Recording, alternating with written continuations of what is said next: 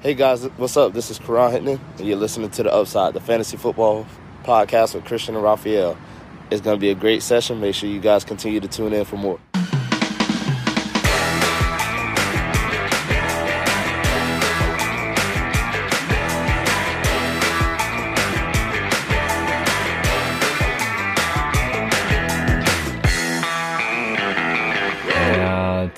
Herzlich willkommen, meine lieben Footballfreunde, bei Upside, dem Fantasy Football Podcast. Mein Name ist Christian und an meiner Seite ist natürlich wie jede Woche Raphael. In unserer heute 75. Folge ähm, werden wir die Draft-Strategien behandeln. Viele Ligen von euch beginnen ja gerade den Draft. Im Upside Bowl geht's auch so langsam los. Darf ich einmal kurz was sagen? Ja. Draft Season. Okay. Vielen Dank für diesen äh, Input. Ich also hyped, Junge. Im, Im Upside Bowl geht's auch los. Die ersten Drafts sind sogar schon fertig. Gibt ja keine Preseason, deshalb kann man vermeintlich früh draften. Aber wie Nein. die heutigen Meldungen so zeigen, besteht da doch noch einiges an Risiko, was das Training Camp angeht. Zu den Draft-Scharien muss ich natürlich immer wieder sagen, genau wie auch aus der letzten Folge, wir stellen unsere Sichtweise der Dinge dar, die durchaus auch verschieden sein kann. Und ihr nehmt daraus einfach das mit, was ihr für richtig erachtet und was euch in eurem Draft dann ja persönlich am besten hilft. Das als kleiner, kleines Vorwort, als Disclaimer. Bevor wir in das Thema einsteigen, gibt's ein paar Fantasy-relevante News und auch ein paar News aus dem Training Camp. Äh, die, ja, die News, die mir besonders wehgetan haben, gerade heute, ist oder sind, dass Mike Williams mit einer Schulterverletzung eine Week-to-Week-Decision ist.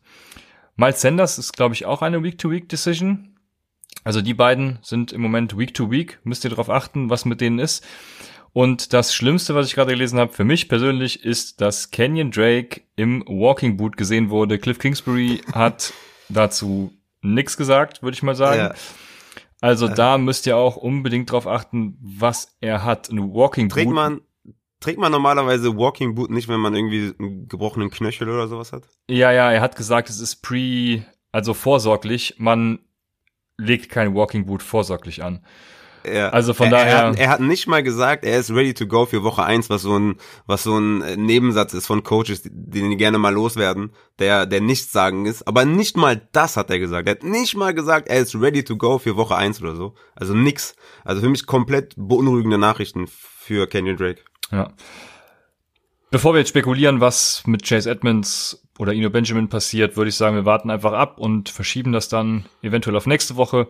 Aber du hast noch ein paar ja, News aus dem Training Camps. Yes, Training Camp News. Also erstmal kurzer Disclaimer. Also wenn, sagen wir mal, Joshua Kelly im Training einen 80-Yard-Run hat und Twitter ausrastet, dann freue ich mich natürlich, weil ich ja sage, drafted äh, Joshua Kelly aufgrund der Opportunity. Ich sage ja nicht drafted ihn wegen dem Talent, äh, sondern wegen der Opportunity. Aber wir wissen dann nicht, ob er das gegen die zweite Mannschaft gemacht hat, ob er, ob das eine Misskommunikation zwischen den Linebackern war. Wir wissen nicht, was die Umstände sind. Vielleicht war das der letzte Carry im Training und keiner hatte mehr Bock oder standen nur noch zwei Defender auf dem Platz und er hatte einen 80 Yard Run. ne? Also wir, wir, wir kennen die Umstände nicht von irgendwelchen Hype-Sachen. Das heißt, äh, Training Camp News immer mit Vorsicht genießen, nicht überbewerten. Wir sagen euch mit unserer Erfahrung, was wir davon halten und äh, ihr könnt dann das Beste daraus ziehen, aber rastet nicht vollkommen aus, wenn irgendwas krasses passiert, gerade so ein Run von einem Running Back oder wenn ja, gleich kommt ja auch die News irgendwie Joshua Kelly has the edge over Justin Jackson. Ja, gut, schauen wir erstmal, ne? Warten wir mal ab. Äh, ist alles erstmal Coaches Speak und Woche eins wird dann zeigen, was passiert. Das als kurzer Disclaimer. So, ich habe ja schon in, in meinem Mockdraft äh, auf YouTube ja schon gesagt, äh, habe ich ja schon ein paar Sachen aufgezählt. Ich wollte das in der Folge jetzt auch nochmal kurz machen. Also Josh Oliver, der Titan von den Jaguars, ist out. Ähm, ich habe schon gesagt, Tyler Eifert ist so einer der Titans, die ich mit dem letzten Pick auch nehmen würde. Äh, einfach um zu sehen, ob er abreißt, weil er einfach ein super Receiving Titan ist. Und wenn er da in der Offense klickt, dann will ich derjenige sein, der Eifert hat. Und wenn Eifert nur zwei, drei Spiele hat oder vier Spiele aufgrund äh, seiner Verletzungshistorie, dann will ich wenigstens der, die drei, vier Spiele mitgenommen haben. Also von daher Eifert auf jeden Fall im Auge behalten. Dann Tyreek Hill hatte Hammy, also Hamstring. Trainiert aber schon wieder, ähm, sollte, sollte draftable sein, sollte keine Gefahr mehr sein. AJ Green hat ja auch Hamstring. Äh, T. Higgins hat Hamstring. Und Auden Tate ist so derjenige, der da ein bisschen profitiert in den Drafts auch, auch im Training Camp ein bisschen, äh, ja, ein bisschen für Furore sorgt. Ähm, kann man Auden Tate in den letzten Runden definitiv auch nehmen, wenn das bei Higgins und AJ Green mit dem Hamstring so bestehen bleibt. Nick Chubb hat ja Concussion, ist mittlerweile cleared. Ronald Jones scheint der Main Guy zu sein. McCoy scheint für die Short Yardage zu sein und Vaughn ist ein bisschen hinten dran. Das waren so die Training Camp News aus Tampa Bay. Dann hatten Keel Harry Schwierigkeiten, sich äh, Separation zu verschaffen. Hahaha, ha, ha. das hatte er schon immer.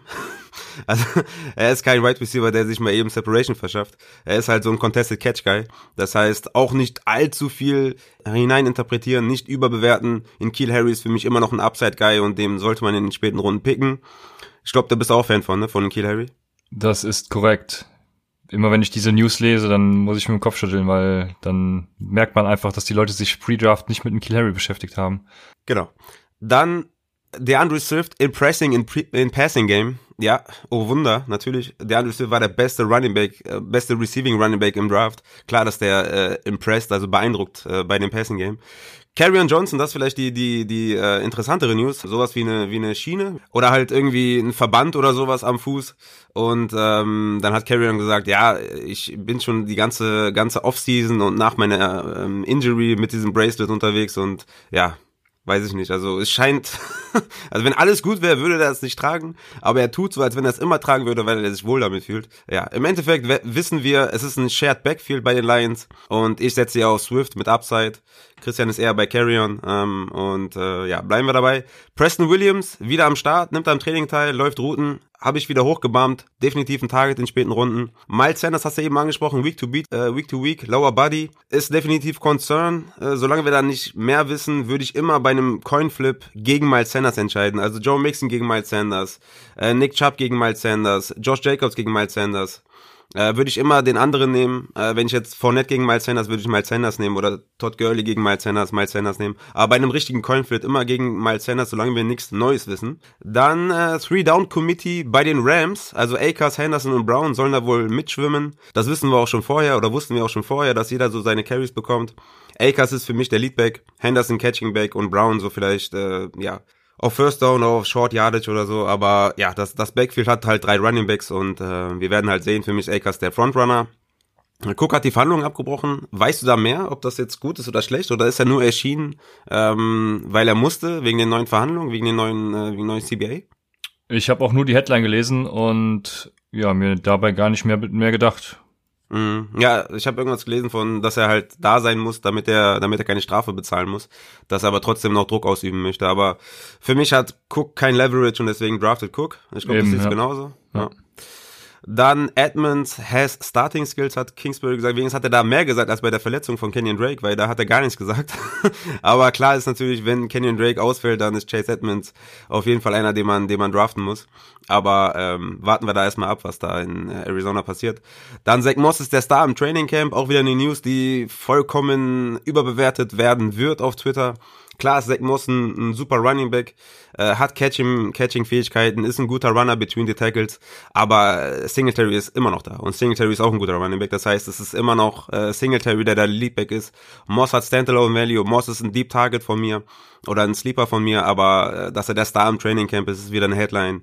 Übertreibt nicht äh, mit mit der News. Dann Joshua Kelly might have the edge over the for the second role. Habe ich ja eben schon gesagt. Ja, ich gehe auch davon aus, dass er da die Edge over Justin Jackson hat, aber ja, er ist jetzt kein Running Back 2 oder so, Joshua Kelly. Er ist immer noch ein Sleeper zusammen mit Justin Jackson. Ihr müsst halt entweder das Talent nehmen von Justin Jackson oder die Opportunity für Joshua Kelly. Und so müsst ihr halt draften. Dann Bryce Love soll wohl der Running Back 2 sein mit Adrian Peterson, Gibson der, der Third Down Back und dann kam noch die News, dass Bryce Love wohl die Running Back 2 Rolle innehaben soll. Auch da müssen wir abwarten. Wir haben es ja schon aufgedröselt äh, bei Washington, wie wir das sehen. Justin Jefferson ist der Third Wide Receiver hinter BC Johnson. Das glaube ich, eine News, die ganz wichtig ist. Wenn Training Camp sagt, dass, dass ein Wide Receiver hinter einem anderen Wide Receiver ist, wo man eigentlich dachte, dass der mehr Upside hat, dann ist das auf jeden Fall ein Problem. Für mich ist es klar, dass ich dann Justin Jefferson nicht draften werde. KJ Hamler out a couple weeks wegen Hamstring, auch nicht draften. Dann haben wir noch Gordon und Lindsay, werden sich den Workload teilen, wissen wir auch schon. Oh ja, Mike Williams hast ja schon gesagt, verstauchte Schulter, Week to Week, do not draft auf jeden Fall. Kenyon Drake müssen wir abwarten und ich glaube, das war's. Huh, endlich vorbei. Yes. Und ich habe mir schon Mühe gegeben. Ich habe schon, ich habe schon, äh, ne? dreifache Geschwindigkeit angewendet. Ja, hast, hast du sehr gut gemacht. Auf jeden Fall wissen unsere Hörer jetzt Bescheid, was bei allen Teams rund um die NFL passiert. Und wie gesagt, interpretiert ja nicht zu viel rein. Ino Benjamin wurde zum Beispiel auch äh, ja von Cliff Kingsbury hochgelobt, hat ihn sehr impressed und äh, keine Ahnung. Also alles völliger Bullshit. Aber gut, es mal gehört zu haben. Äh, dementsprechend äh, kommen du wolltest, wir, du, du wolltest die Rubrik gar nicht mit reinnehmen. Ich genau, ich muss das genau, ich wollte die Rubrik gar nicht mit reinnehmen, weil genau aus dem Grund halt. Aber du hast das sehr schön gemacht, muss ich sagen. Ja, das, das, das freut mich. Bevor wir zu Draft-Strategien kommen, habe ich noch einen anderen Punkt, fällt mir gerade ein. Und zwar geht es um die Hörerliga von uns, von Upside. Es gibt ja neben dem Upside Bowl auch die Hörerliga, die wir rein für Patreons machen wollen, weil uns von Patreons gesagt wurde, dass ja wir mehr für die machen könnten. Und das machen wir natürlich gerne, weil ihr seid ja unsere Supporter und ja, nur durch euch leben wir, genauso wie durch alle anderen Hörer natürlich auch, aber durch euch noch mehr. Und dementsprechend machen wir eine Hörerliga nur für Patreons. Und ja, wie das Ganze so aufgebaut sein wird, was, was wir da machen werden und warum es sich sowieso lohnt, auf Patreon vorbeizuschauen, das kannst du den Hörern bestimmt auch mal kurz erläutern. Yes, ja, nochmal kurz zur Hörerliga. Also einer ist schon dabei. Ähm, da hat es ja Misskommunikation gegeben wegen dem Upside Bowl. Als Kompromiss haben wir dann gesagt, okay, dann kommen wir in die Hörerliga und äh, er hat das auch dankend angenommen, weil er das, glaube ich, auch verpennt hat, ne, die Einladung anzunehmen, oder? Nee, er war, er war, nee, nee, er war noch in der Frist, war ein bisschen später, aber wir haben es gut geregelt, sag ich mal. Okay. Wir werden dann für die Hörer, für die Hörerliga, für die Auslosung eine, eine Bonusfolge wahrscheinlich machen, oder? Ja, wenn du das sagst, machen wir das gerne. Sehr, sehr gut. Ja, ich glaube, das ist ganz geil, wenn wir da, wenn wir da eine extra Folge draus machen. Äh. Vielleicht liest Canyon, vielleicht äh, macht Karen Hickton für uns die Auslosung. Karan. Ey, wir, wir müssen den, den Karan mal, mal fragen, ob der, ob ja. der da am Start ist. Das ist unser Buddy. Äh, vielleicht können wir den mal kurz äh, später mal anrufen und fragen, ob der dabei ist. Das ist eine gute Idee. genau, apropos Patreon. Also, ähm, ich habe ja ähm, Rankings veröffentlicht. Also erstmal Shoutout an Olinio. Olinio hat mir geholfen, die Rankings übersichtlicher zu machen, hat mir sogar eine Excel-Tabelle gemacht, ähm, was mir natürlich sehr geholfen hat. Äh, die Leute erwartet auf jeden Fall einiges bei den Rankings. Ich habe da Positional Rankings äh, eingefügt, Running Back, Wide Receiver, Tight End, Quarterback, Defense Special Teams, dazu Superflex Rankings und ich habe Overall Rankings gemacht. Die, die das Mockdraft Video schon gesehen haben, die wissen das schon und ich habe hier ausführlich erklärt, warum. Nochmal kurz für alle es gab sehr, sehr viel Rückmeldungen, gerade von Rookies, äh, die gerne Overall Rankings haben wollten.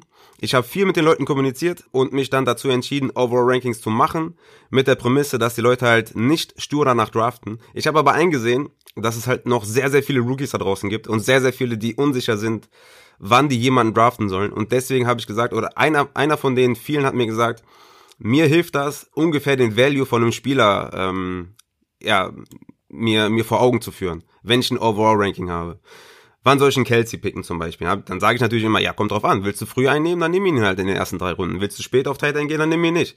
Und dann kam halt, ja, aber wann soll ich den nehmen ungefähr? Dann habe ich gesagt, ja, okay, dann mache ich ein Overall Ranking, dann weißt du ungefähr wo, aber äh, versteif dich nicht darauf. Und das war halt dann die Prämisse, die ich dann eingegangen bin. Ich habe das alles dann farblich auch markiert mit den Spielern, die Upside haben, die Floor haben, die Floor haben, die High Risk, High Reward sind.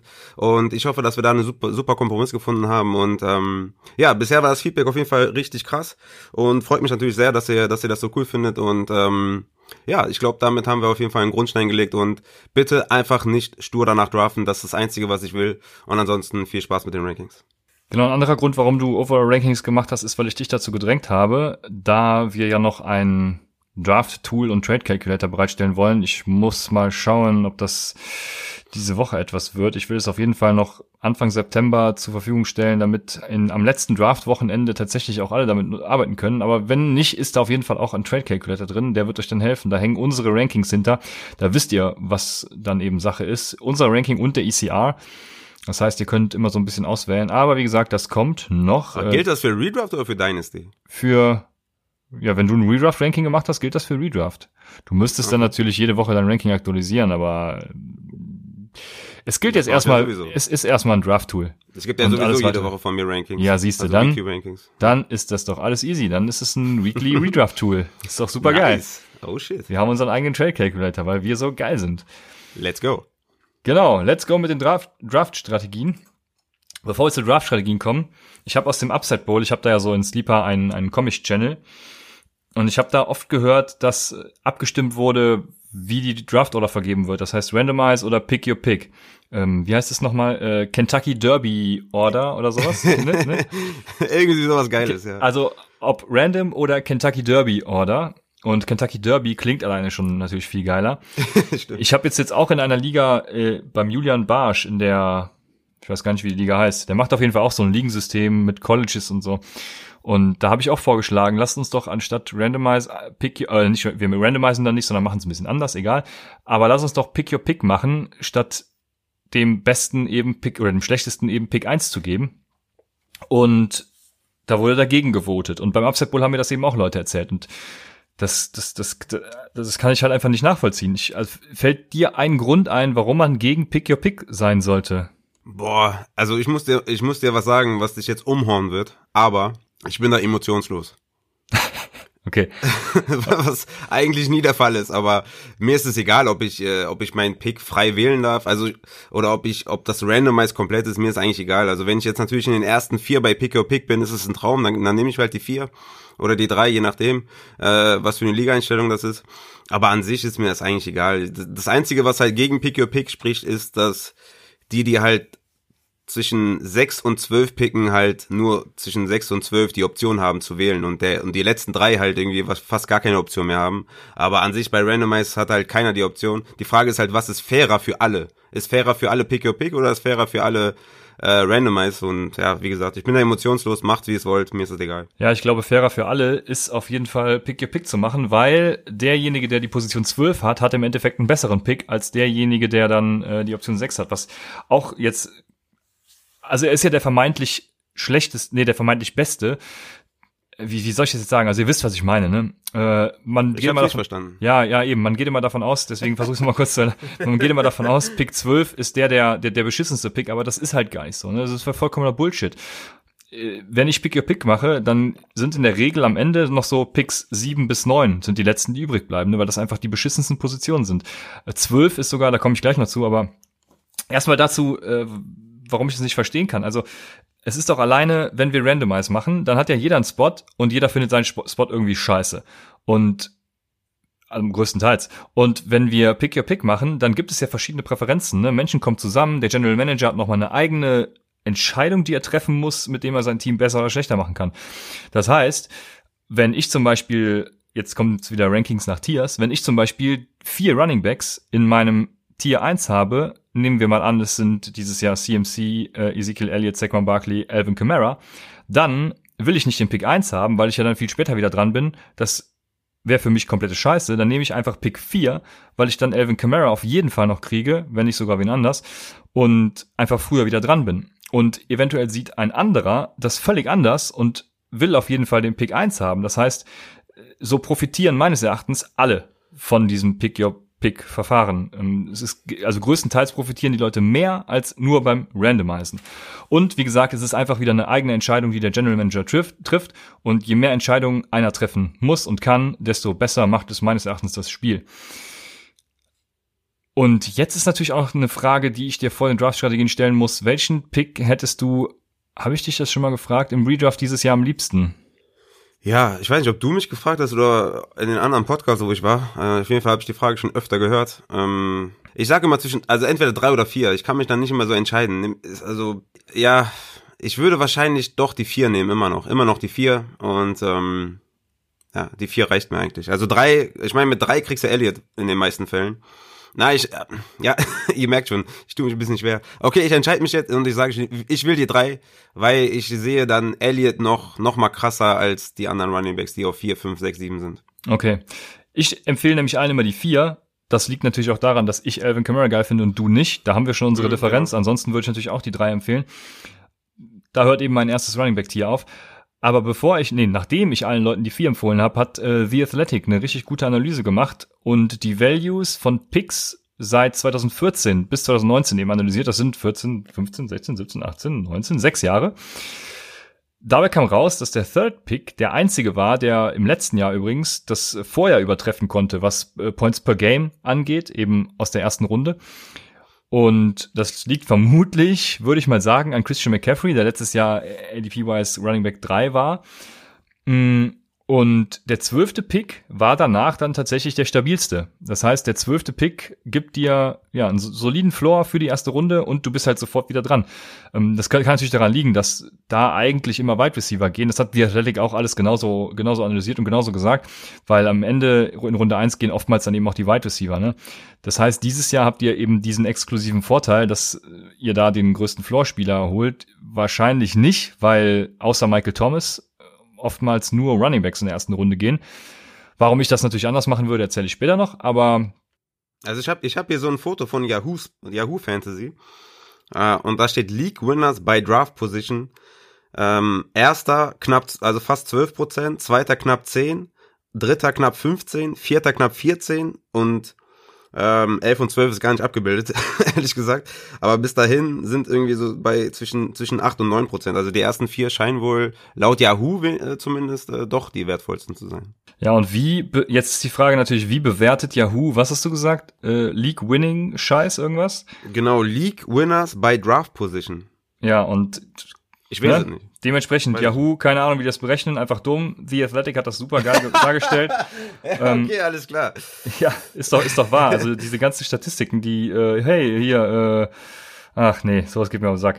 Also The Athletic hat das gut gemacht. Die haben äh, die Points per Game eben dargestellt. Da war zum Beispiel der, der zwölfte Pick hat immer so um die um die 18 18 Punkte rum. Der äh, ist damit auch tatsächlich einer der schlechteren. Nur der elfte ist schlechter, wenn ich das richtig sehe. Nee, der zehnte auch. Ähm, aber es geht eben um die um die Konstanz, um die Stabilität des Picks auch, ne? Und da schwanken eben die anderen viel höher als eben dieser zwölfte Pick. Und das liegt eben an, also meines Erachtens wahrscheinlich daran, dass eben dort Wide Receiver genommen werden. Worauf, wo war ich jetzt stehen geblieben? Aber Stabilität ist ja nicht gleich League Winning, ne? Das sind zwei verschiedene Statistiken. Ja, aber das heißt, es ist im Endeffekt scheißegal, welchen Pick du nimmst. Die, die schwanken so stark. Du kannst dieses Jahr mit dem ersten Glück haben, du kannst aber auch mit dem dritten Glück haben, du kannst aber auch mit dem zweiten Glück haben. Also, das bringt dir ja nichts. Ja. Und bei dem Zwölfer du kannst erkennen, welcher Pick stabil ist und demnach kannst du genau diesen Pick wählen, weil die anderen eben nicht stabil sind, was da zur Folge hat, dass eben teilweise mit einer 20-prozentigen Unterschied die Leute ins Ziel laufen. Das heißt, beim, bei der 12 weißt du, was du kriegst und bei den anderen eben nicht. Da kannst du Pech haben, kannst du Glück haben, wie auch immer. Aber meine ich doch. Also das heißt denn, also das ist doch nicht gleich gleichgesellt mit League Winning. Also konstant ist ja nicht gleich League Winning. Das meine ich doch. Das sind zwei, zwei verschiedene ähm, Statistiken, die ausgewertet wurden, oder? Ja, ja, das einmal stimmt. welcher ja. Pick am, am stabilsten ist und einmal welcher Pick, der die Liga gewinnt. Das sind ja zwei verschiedene Sachen. Das ist korrekt. Ja. Ja. Und dadurch, dass es jeden, jedes Jahr ein anderer Pick sein kann, bei Yahoo ist es halt äh, meines Erachtens, äh, guckt bei The Athletic rein, dann äh, läuft's für euch. Wo war ich stehen geblieben? Ich würde genau die 12 allein auch deshalb wählen, weil ich dort sehr flexibel bin. Ne? Ich habe da zwei Picks hintereinander, dann fallen entweder Mixon und Drake zu mir, wobei Drake ja natürlich jetzt auch wieder in der Schwebe ist. Ja, oder ich nehme Julio Jones dann, der seit 2014 immer mindestens Top 8 Wide Receiver war. Ne? Ich weiß auch nicht, was die Leute für ein scheiß Problem mit Julio Jones haben. Der geht irgendwie teilweise 2.7 oder so. Da frage ich mich, was läuft bei euch schief? Und ja, also wenn ich vorne picke, wie gesagt, wir kommen ja gleich zu den, zu den äh, Strategien, ähm, deshalb brauche ich es gar nicht weiter so ausführen. Mhm. Dann würde ich erstmal sagen, was du generell, oder dich fragen, was du generell für Tipps für die Leute hast. Zum einen natürlich äh, das, was, also wir haben letzte Folge ja eine halbe Stunde darüber geredet, wie man draften soll. Ich kann euch wirklich nur sagen, draftet nicht stur nach Rankings. Ja, bitte tut es nicht. Egal welche Rankings ihr nehmt, draftet, äh, draftet nicht stur danach. Egal, äh, ne, ich habe es ja oft gesagt, wenn in der achten Runde ein Rux eigentlich hinter einem, weiß ich nicht, Shepard ist oder so, dann nehmt Rux, wenn der zu eurem Kader passt, oder nehmt Shepard, wenn der zu eurem Kader passt. Wenn ihr mehr Floor braucht, nehmt, nehmt Shepard, wenn ihr mehr Upside braucht, dann nehmt Rux. So, bitte draftet einfach nicht stur nach Rankings. Ähm, eigentlich können wir auch eine eigene Folge mal machen zu Draft-Tipps. Äh, da fallen mir noch, noch etliche ein. Vielleicht nochmal kurz, ähm, achtet auf jeden Fall nicht auf Bye-Weeks. Upside over Value in späten Runden. Ähm, damit meine ich, ich nehme lieber einen Upside-Spieler als einen Marlon Mack oder so. Aber darauf kommen wir, glaube ich, auch später noch zu sprechen. Äh, know Your League Settings ist natürlich immer wichtig, ne? Also ich meine, der Upside Bowl ist das beste Beweis, äh, ist der beste Beweis. Ich meine, wie draften die Leute da, ne? Äh, die, die, die nehmen die Tight Ends überhaupt nicht. Dabei sind Tight Ends total aufgewertet und Kelsey und Kittel sollten First Rounder sein und Quarterbacks sind total aufgewertet. Also know your League Settings. Im Upside Bowl ähm, beachten das auf jeden Fall nicht, nicht alle. Oh, jetzt hast du hier natürlich, einige sind noch im Draft. Du darfst dich natürlich jetzt nicht, äh, ne, wie soll ich sagen? Also du darfst da jetzt nicht den Draft beeinflussen. Das ist sehr gefährlich, sage ich dir. Aber äh, mein, ja, mein größter Tipp ist, macht Auction Drafts, weil es einfach ein viel geileres Erlebnis, sage ich mal, ist. Du kannst deine Spieler, die du kriegst, ähm, also deine Spieler, die du willst, die kriegst du halt auch für das, was du festsetzt. Ne? Du hast ein bestimmtes Limit an, was du, was du setzen willst und dann, dann drüber geht's nicht und ja, dann ist halt Pech. Aber du ähm, kriegst einfach die Spieler, die du haben willst, was beim Snake Draft eben nicht so ist. Da musst du immer hoffen, oh, fällt der zu mir oder fällt der nicht zu mir. Das wollte ich nur noch mal kurz einstreuen. Und dann ist natürlich wichtig, dass ihr Mock Drafts macht. Also ich ne, selbst wenn, wenn ihr, keine Ahnung, ihr verbringt äh, mal fünf Minuten auf dem Klo oder so, da ist auf jeden Fall Zeit für einen Mockdraft. Und je mehr Mockdrafts ihr macht, desto besser wisst ihr auch, welche Spieler wo fallen, welche Spieler wo landen. Am besten mit dem Draft Wizard von Fantasy Pros, glaube ich. Oder ja. würdest du es in Sleeper oder so machen? Nee, nee, also äh, Fantasy Pros auf jeden Fall. Äh, bei Superflex gibt's meiner Meinung nach kein geeignetes Draft-Tool oder Mock-Draft-Tool. Die sind alle ein bisschen komisch. Fantasy Pros bewertet das auch dann nicht hoch, wenn, wenn du Superflex machst. Aber ähm, wenn du One QB, auf jeden Fall Fantasy Pros über Sleeper. Yep, sehr gut. Genau, Mockdraft, ich glaube, den Rest hast du schon größtenteils angesprochen. Also ja, wir haben bestimmt tausend Sachen vergessen, weil wie du schon sagst, wir könnten da eine eigene Spieler, äh, eine eigene, eine eigene Folge drüber machen. Genau, deshalb. Also setzt Spieler übrigens in die Queue, weil wenn ihr nur ein bestimmtes Zeitlimit habt, dann seid ihr froh, wenn ihr jemanden in der Queue habt und wenn ihr uns gerade zuhört oder was weiß ich, äh, abgelenkt seid, ne? Dann ist es blöd, wenn ihr dann einen Autopick bekommt. Oh ja, Rankings. Rankings ist ein gutes Thema. Weil ich erlebe es immer so häufig und mir passiert es auch selber, wenn ich irgendwelche Rankings mache, dass ich mich so ein bisschen daran orientiere, was, was so eben andere Leute sagen und was, was, ja, letztes Jahr passiert ist. Das heißt, worauf ich hinaus will, wenn ihr Rankings macht, dann habt auch einfach mal Eier, ne? Also dann muss halt auch einfach mal Kenny Golladay auf die 3 gehen oder ein Ronald Jones, keine Ahnung, auf die äh, 13, wenn ich sage, der ist ein Borderline Running Back 1 und 2. Wenn ich das glaube, dann ist das so. Dann dürft ihr keine Scheu davor haben, eben das auch mal so zu machen. Und da erwische ich immer viele bei und mich selber auch, dass äh, ja, die das einfach nicht machen und das ist sehr, ja, sehr fatal dann später, weil dann ärgert ihr euch nur. Und Rankings bilden ja immer so gewissermaßen die letzte Saison ab, was ja auch nicht schlimm ist, ne? Aber ähm, es ist immer so gewisser Recency Bias drin und man muss einfach in die Zukunft antizipieren und das ist einfach ein wichtig, ganz wichtiges Ding. Kommen wir dann einfach zu den Draft-Strategien und ich würde die, ja, meine Strategien, je nachdem, wo ich picke, so ein bisschen anders anwenden. Ich habe eher die vorderen Picks, eins bis vier, da würde ich was anderes machen als bei fünf bis acht und wiederum was anderes am Turn äh, von Runde eins zu zwei, eben neun bis zwölf, sage ich mal. Von daher würde ich das so ein bisschen einteilen. Wie, wie würdest du an den Draft herangehen dieses Jahr, Raphael? Ähm, ja, ich, ich glaube, ich glaube, man, man kann gut den Mockdraft, ähm, den ich gemacht habe, so als äh, ja als Quelle nehmen, wie so, wie so ein Board fallen kann. Das war ja ein Mockdraft mit der Community mit, äh, mit den Patreons, ähm, die natürlich äh, addicted sind und, und Fantasy-Heads sind. Ich glaube, den, den Draft kann man gut als äh, Vorlage nehmen. Wenn wir uns den, den Mock mal anschauen, ich meine, ich habe an 2.3 Julio Jones gepickt, ne? An 2.3, ich meine, das ist, das ist pures Value, ne? Ich, du kannst ja bestätigen, du findest Julio Jones ja auch geil, ich finde ihn auch geil. Mhm. Aber ich muss sagen, rückblickend fühlt sich das falsch an wenn du einen Aaron Jones dadurch verpasst, wo ich sehr, sehr viel Upside sehe und den ich gerne als mein Running Back 2 hätte. Wenn du einen Chris Carson verpasst, der natürlich ein bisschen Risk mitbringt, aber meiner Meinung nach absolut hohen Floor hat und äh, wenn er fit ist in der Offense einfach komplett ausrasten wird. Ne?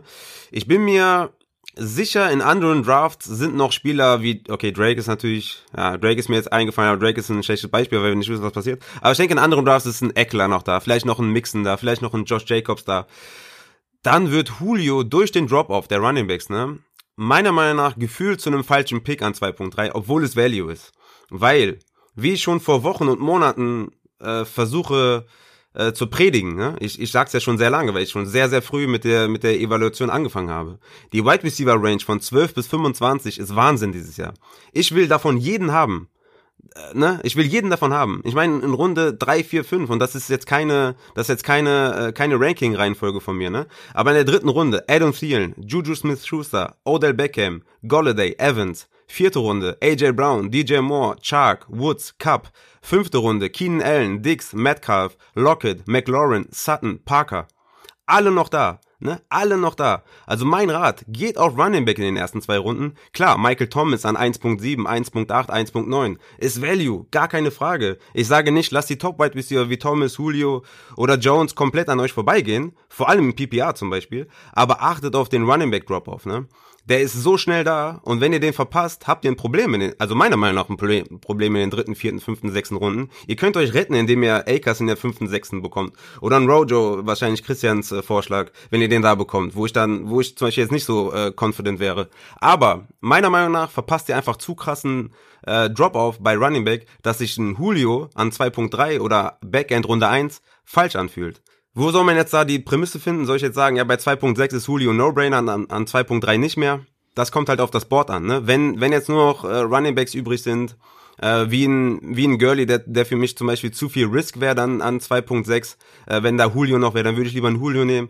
Aber äh, probiert es aus. Guckt guckt, wie sich das anfühlt, wenn ihr einen Wide Receiver früh nehmt und wie euer wie euer ganzes Team dann aussieht. Es gibt sicherlich Running Backs, wo ich sage, okay, nimm lieber den Wide Receiver. Aber an sich ist meine ist mein Vorschlag an euch, nehmt in den ersten zwei Runden Running Backs. Ja, die meisten Leute machen, hören ja auch auf dich und machen Running Back Heavy, habe ich im Upside Bowl zum Beispiel so gesehen. Das ist äh, statistisch gesehen zumindest äh, sehr fragwürdig, würde ich sagen. Ich habe übrigens auch herausgefunden, warum Running Backs dieses Jahr so gehypt sind. Und da kommt wieder der Recency Bias ins Spiel, weil ich weiß noch, dass ich letztes Jahr bei der Draft-Folge gesagt habe und habe es nochmal rausgekramt. 2018 hm, war das ja dann, weil es auf die Vorbereitung zur letzten Saison war. Da wurden 24 Running Backs in den Top 48 gezogen, also in den ersten vier Runden.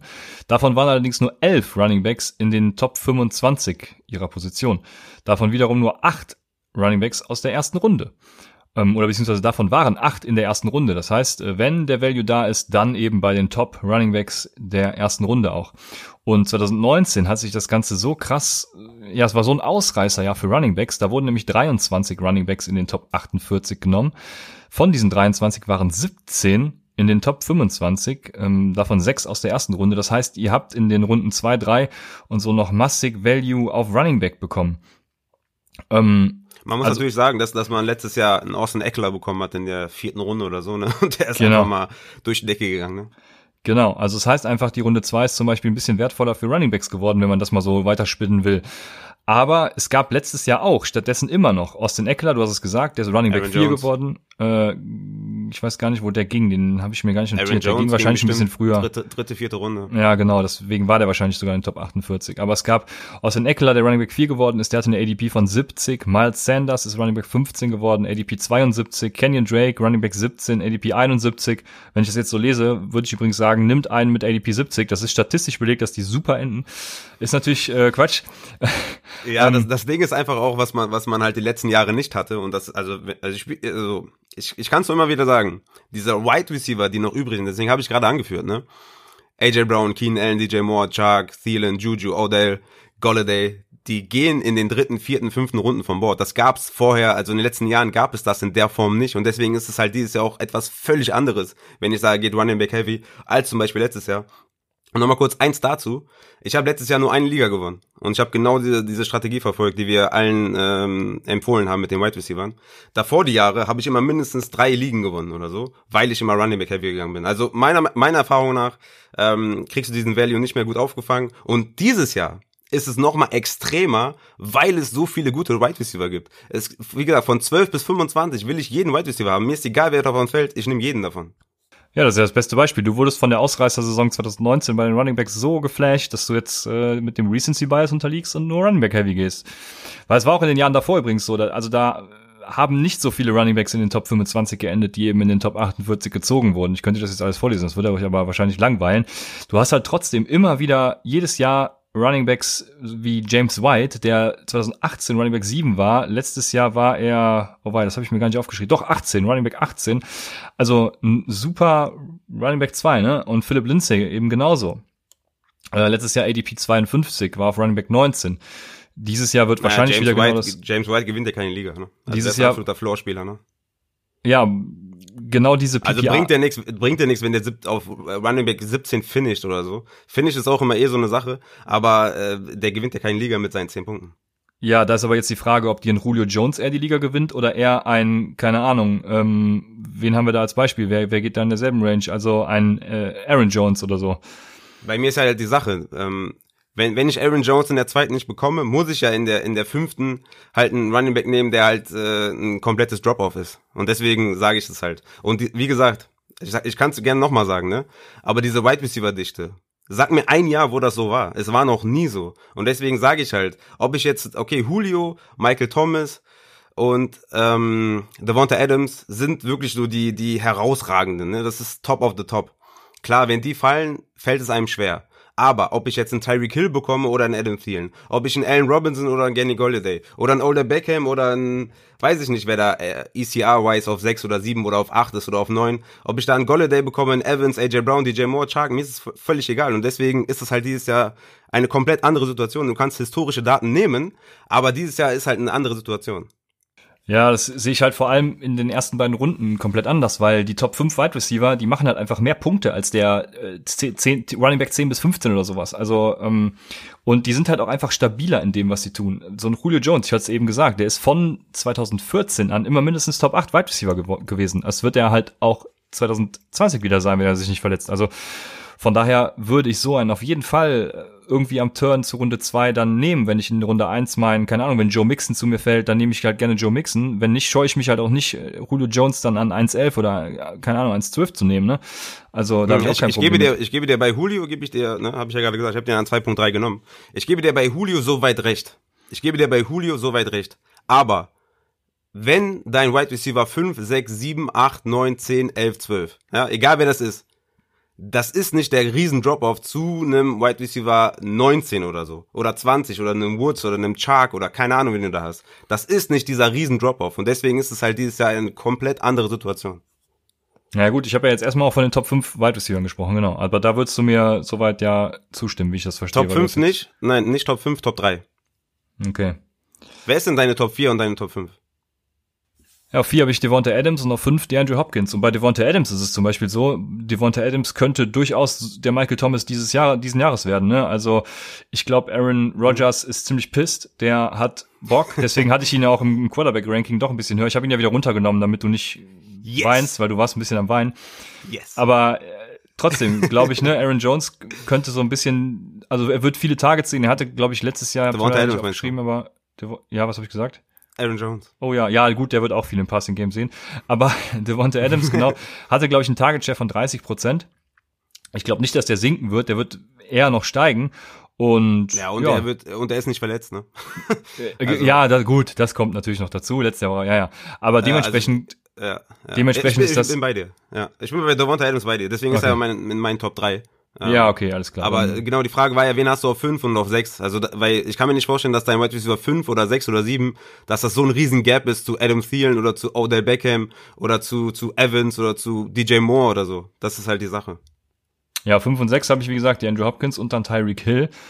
Und meines Erachtens ist das schon, schon ein Drop-off dann eben zu den genannten Kandidaten. Also zu Allen Robinson jetzt noch nicht mal, aber der ist halt, also gut, der, der, der ist halt auch nach meinem Ranking so hoch und nach deinem auch, ne? Der, der ist halt spät noch verfügbar. Darauf kann ich jetzt setzen im Draft. Ähm, größtenteils geht in Runde drei, wenn ich äh, die Mocks immer jetzt richtig im Kopf habe. Aber ich würde ihn halt so spät auch gar nicht picken, ne? Aber wenn er dann da ist, dann, dann ist ja alles gut. Dann bin ich bei dir. Nur so kann ich, also so draft ich halt nicht. Ne? Ich drafte nicht und, und mache mir Gedanken, hey, der könnte da noch da sein, deswegen nehme ich jetzt was anderes, sondern ich drafte so, was mir jetzt in dem Moment eben den größten Wert bringt und gucke dann einfach, genau. wenn ich wieder dran bin, was ist dann noch da. Ich, und, ich beziehe mich auf mein Ranking und in meinem Ranking ist mein Wide Receiver 5 bis bis 10, bis 12 sind die sind sind gleich und dann von 12 bis 25 nehme ich auch jeden, der übrig bleibt. Deswegen deswegen sage ich ja nach meinem Ranking ist halt Running Back heavy. Es sei denn diese Top 3 Wide Receiver, ja, da da kann ich nichts gegen sagen. Die drei sind einfach top. Also bei mir halt Adams noch dazu. Die sind halt top und ähm, ja, deswegen ja, jetzt kommt übrigens das auch zum Tragen, was ich gesagt habe. Ich würde bei verschiedenen Draft-Positionen anders draften, weil die Position 5 bis 8, da wäre ich sogar bei dir, weil das Problem ist einfach, diese Top-Wide Receiver, die sind dann eben weg. Ne? Du hast gesagt, Julio Jones und wen auch immer man da jetzt hat, keine Ahnung, wir müssen ja nicht um Namen rennen, nee, aber die Top 3 Wide Receiver sind weg, wenn du an Position 8, was bist du dann in Position in Runde 2? Ähm, keine Ahnung, 16 oder so, ne? Da sind die Wide Receiver weg und da bleiben dann eben auch noch gute Running Backs, die ich tatsächlich auch bevorzuge im Gegensatz zu einem Wide Receiver. Jetzt ist natürlich die Frage, würdest du da schon auf Kelsey oder Kittel schielen, äh, mal unabhängig von Upside Bowl äh, Scoring, sondern auch generell in Ligen? Oder würdest du sagen, nee, das, das ist mir einfach zu früh, da gehe ich frühestens an 3.1 ran? Ja, also, also mit zweite Runde bis Ende zweite Runde sehe ich Kelsey Range. Ich habe ihn overall auf 15, glaube ich. Also ich sehe mhm. da sein Value auf jeden Fall, ja. Ja. Ja, okay, genau. Dann wäre er, er zum Beispiel ein Thema da. Aber ja, wie gesagt, also ich sehe da, hab bei allen Mocks, die ich gemacht habe, die mittleren Positionen, da schreit alles irgendwie so nach zwei Running Backs. Bei den vorderen Positionen bin ich da ein bisschen weg, eben auch aus den, aus den, den genannten Gründen. Ne? Dann ist das der Running Back Drop-off meistens schon, schon eben auch, auch zu groß für mich. Außer wenn da so ein Chris Carson oder so fällt, was auch schon öfters vorgekommen ist. Aber ja, da waren meistens schon so Luftpumpen da, dann nehme ich lieber meinen Kenny Golladay, der bis dahin fällt, weil ja, ihr, ihr, wisst alle, warum, also ich weiß nicht, warum alle Kenny Golladay so, so niedrig haben, ist natürlich der allergeilste Spieler. Ja, Kenny Golladay nehme ich dann einfach da, anstatt äh, einen von diesen, diesen Wide Receiver, weil ist ja mein Top 3 auch. Aber ähm, genau, in der mittleren Position bin ich tatsächlich bei dir. Ich habe dann auch noch eine, eine, ja, ähm, eine andere Strategie für die späten Positionen, da sind wir eben schon drauf gekommen, ne? Also ähm, da denke ich, dass Wide Receiver eben der sichere Pick ist, weil du einen Top 3 Wide Receiver bekommst, aber das haben wir eben schon alles durchgekaut. Mal gucken, was meine Notizen jetzt noch so hergeben. Ähm, größten Floor sucht man eben genau, nicht den größten Upside, deshalb Running Back Floor und Wide Receiver Floor in einem, das ist für mich in den ersten beiden Runden dann die perfekte Combo.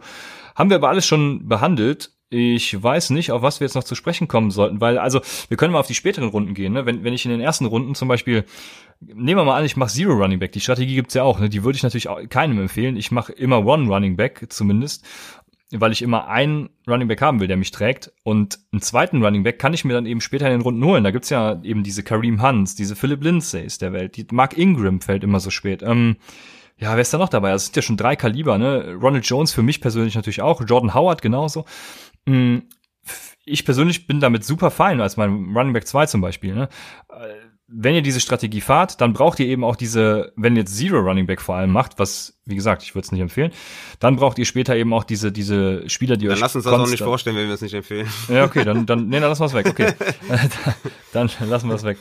Man muss ja, muss ja. Nee, kannst, kannst ja machen. Ja, man muss ja nur wissen, was es alles gibt, ne? Also, dann braucht ja, man eben, ja. dann braucht man eben seine, hat man eben seinen äh, Michael Thomas und seinen Julio Jones und dann kann man später auf die Running Backs gehen, die ja eben die Floor Guys sind, die immer ihre PPA-Punkte machen, eben so ein James White, ne?